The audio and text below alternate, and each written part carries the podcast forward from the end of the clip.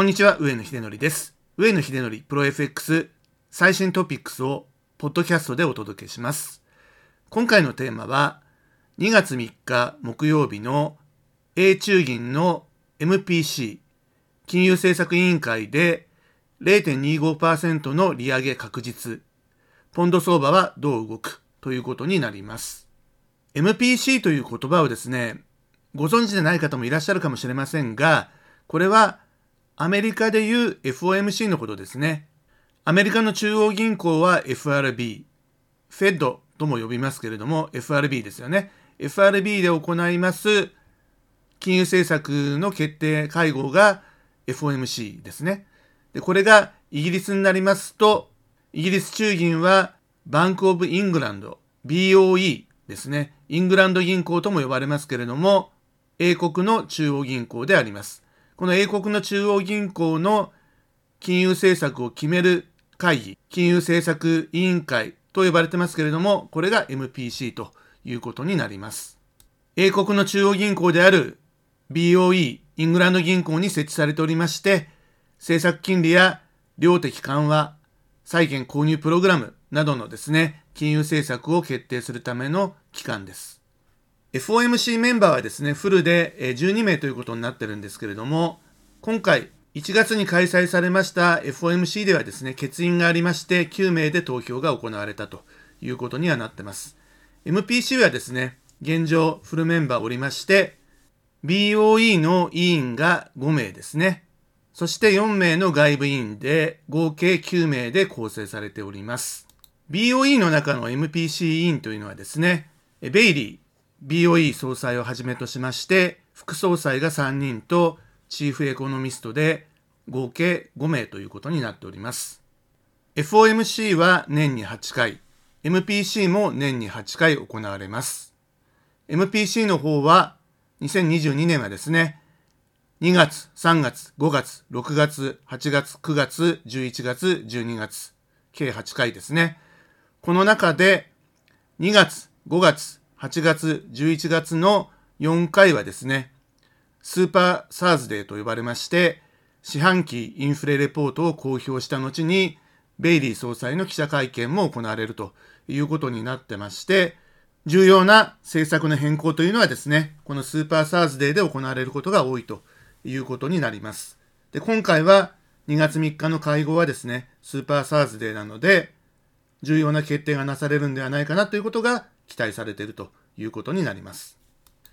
MPC の結果の発表はですね、木曜日の正午ということになっておりまして、日本時間で言いますと、標準時で21時、サマータイムは20時ということになります。この時間にバンクオブイングランドのホームページでですね、プレスリリースが公表されるということなんですね。まず一つ目はですね、声明文、金融政策の概要で、政策金利や債券購入プログラム、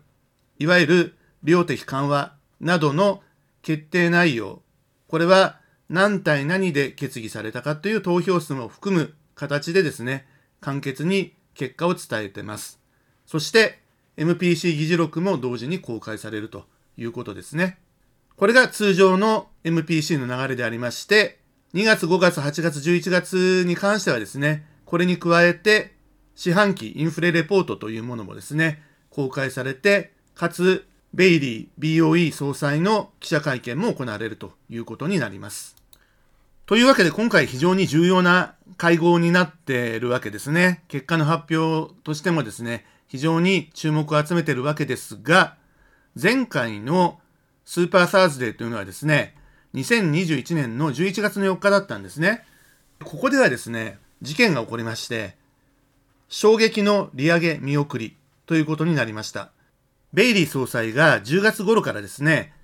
講演とか、あるいは議会証言とかでですね、利上げの必要性を公に強く訴えていたにもかかわらず、結果的にはですね、本人も政策金利の据え置きに賛成票を投じて、7対2の多数でですね、据え置きが可決されたということがあったわけです。直前にはですね、利上げの見送り観測っていうのも一部出てはいたんですが、今までの市場とのコミュニケーションというものをですね、全く無視して破壊する行為というふうに見なされまして、MPC のというか、ベイリー総裁の信用は地に落ちた形になってます。これを受けて、ポンドドルはその当日だけでもですね、227ピップスの急落になりまして、しばらくは続落をしてですね、11月4日からですね、12月の8日までですね、ずっと下げっぱなしで、1.31596っていうところまでですね、年初来安値をつけるという流れでですね、ポンドドルが売られたということで、計538ピップスの下落ということになりました。とはいえ、近いうちにはですね、必ず利上げがするだろうってことは織り込まれていたわけで、市場の織り込みではですね、2022年の、まあ、今回のですね、2月3日の MPC、スーパーサーズデーで利上げを決定するというふうに織り込まれていたんですが、意外なことに2021年12月16日、通常の MPC で0.15%のサプライズ利上げを決めたということがあります。0.10%の政策金利を0.25%まで利上げを行ったということですね。これもですね、すごくサプライズだったんですね。ですから、MPC のなんか一貫性のなさっていうか、市場とのコミュニケーション能力の欠如っていうのが問題視されまして、このサプライズっていうのもですね、まあ良い意味では受け取られてないですね。当日のポンドドルは当然サプライズですから上昇するんですけれども、大して上昇してないんですね。134ピップス。これは当日の安値と高値の値幅っていうことなんですけれども、発表されてから100ピップス未満ですね、上昇したのは。というような小さめの打ち上げ花火で終わってしまったということで、その翌日からはですね、下げに入っていきまして、翌々営業日では行ってこいでですね、年初来安値レベルまで反落したというところで、利上げの効果ということで言えばですね、ポンドドルに対して、相場に対しては、結局ゼロということで、行ってこいですからゼロですね、効果は。ということになってしまいました。まあ、その後はですね、2022年度の利上げを継続していくという、このあたりの思惑、織り込みでですね、ポンドドルっていうのは上昇してきてるということになってまして、今現状で市場で織り込んでるのは、2月、3月、5月の連続3回かける0.25%の利上げで、5月にはですね、1.00%到達っていうのを予測するというようなところがですね、主流になりつつありますが、まだ完全に織り込みは済んではいないという、まあそういう状況ですね。去年の11月のサプライズ利上げ見送りと、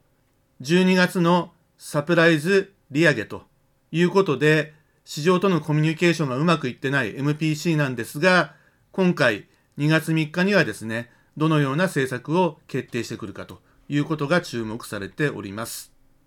市場ではですね、0.25%の利上げはもう100%織り込んでいるので、今回の MPC でもってですね、0.5%までの利上げはま完了ということがですね、これがコンセンサスです。しかし3月5月に連続利上げをして、5月に1%まで持っていくかどうかっていうのはですね、まだわからないっていうとこなんですが、それに対してですね、積極的な姿勢を見せれば、それは高派だということの判断で、ポンドドルが上昇ということは、まあ、十分あり得るというふうに思います。あるいは、これはバランスシートの縮小ということの議論なんですけれども、以前から MPC ではですね、政策金利が0.5%に達した時点で、買い入れ資産の償還に伴う再投資を停止するというふうにしていたんですね。ですから今回利上げをしますと0.5%に達してしまうということですね。そうするとですね、3月に償還期限を迎えるのが約280億ポンドという資産があるんですけれども、まあ、債券の償還があるんですが、これを再投資しないのかっていう話なんですね。自動的に。しかしそういう意味ではないみたいなので、今回の MPC でその点に関してですね、積極的にバランスシートを縮小するような意図があるということをですね、述べるということになりますとですね、これは割と意外性がありまして、高派姿勢を示すということになるもんですから、サプライズでポンドドルが急騰する可能性があると思います。0.5%に達してもおそらく3月とか、すごく近いところのですね、償還期限のものに関してはですね、また再投資するんだと思うんですけれども、早めに再投資を停止してですね、バランスシートを早期に縮小してくるっていうことになりますと、FOMC の時もそうだったんですが、非常に高派なイメージになってくるということで、実際高派なんですけれども、市中にばらまいた資金をですね、早めに回収を始めるっていうことになりますので、これは市場へのインパクトはかなり大きいということになるので、もしそこに踏み込んできた場合にはですね、ポンドドル急騰の可能性はあると思います。